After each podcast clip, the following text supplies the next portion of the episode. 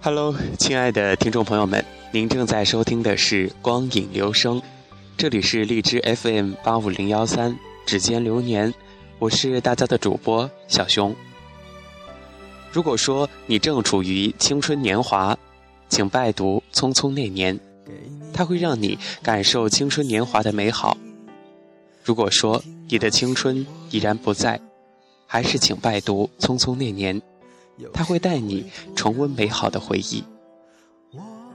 谁曾在你的生命中悄然远行？伦敦的地铁很拥挤，北京的街头人潮涌动。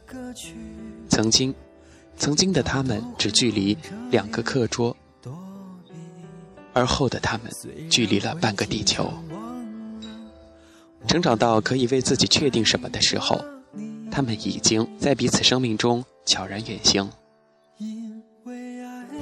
幸福的那一刻，大概在昨日的静影里。干净的校服飘着柠檬洗衣粉的味道，纤长的手臂隔着暧昧的一点空隙。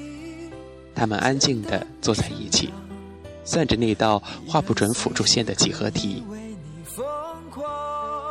那些年写过的小纸条，是不是也像林佳墨？那样捏在手中没能够递出去，那些年心中的喜欢你，是不是也像乔然那样错过了最佳时机？又或者像方回和陈寻百转千回，终于害羞而含蓄的牵起了手？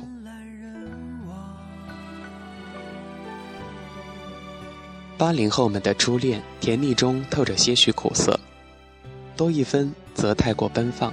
少一分，又显得太过于矜持。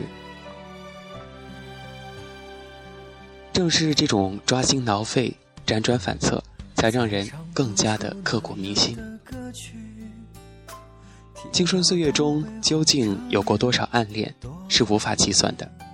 这种单纯的情思弥漫于每一个校园，它静静的发芽，静静的生长，在静静的枯萎。也许很多话，一直到最后都没有说出来。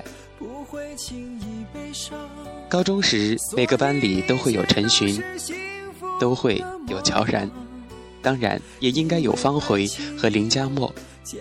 如果你是男生，你会喜欢他们其中的某一个；而如果你是女生的话，那当时你一定喜欢的是陈寻。我们班里就有这样的男生。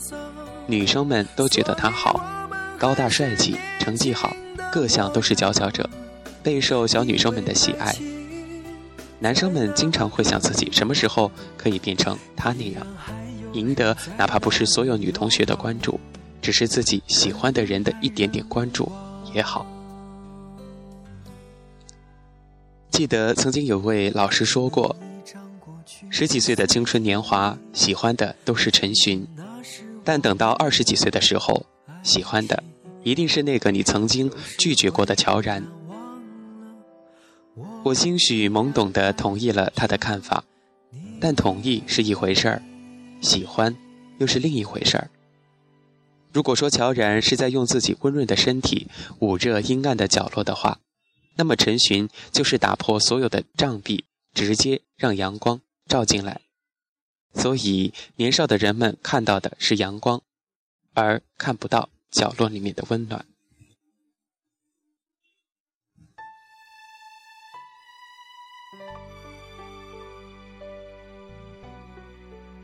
有人因而指责陈寻卑鄙。如果乔然更先说出喜欢方回的话，那么他即使在黑板上写那些字也没有用了。对，没用了。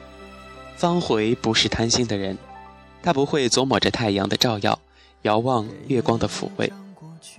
但是乔然并没有先说出来。换句话说，抢先着表白，抢先着表白的人，那就一定不会是乔然了。错过而产生的遗憾，这大概是匆匆那年里最常发生的事情。随之而来的思念，会纠结多少年？咱们谁也不清楚。坐在飞机上的乔然，用他能想到的最任性的方式，让方回记住了自己。空气中的拥抱是一份迟来的回应，他们从来没有紧紧地靠近对方。但是，即使很多年后，当他失去最初的爱的时候，那个人却足以温暖他的内心。暗恋过的人都明白，在爱着的同时，明知道自己不是被爱的那个人。乔然在方回的心里，最终留下了什么？他不知道。方回在乔然心里最终惦念了多久？他也不知道。从开始到最后。他们都没有去跟对方确认过自己的情感。亲爱的听众朋友们，谁曾在你的生命中守候？谁又悄悄然的渐行渐远？当初的你有没有注意到他的呵护呢？当初的你，是否也曾拒绝了最真挚的拥抱？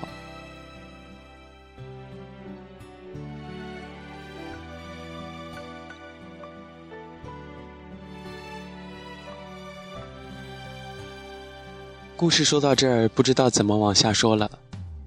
其实每个人都有匆匆那年，错过很多，也得到过很多，很多东西都在回忆当中。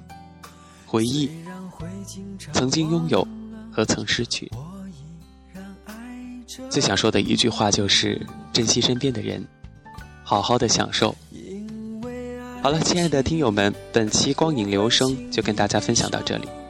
我是主播小熊，祝你幸福，咱们下期节目再见。因为爱情简单的生长，依然随时可以为你疯。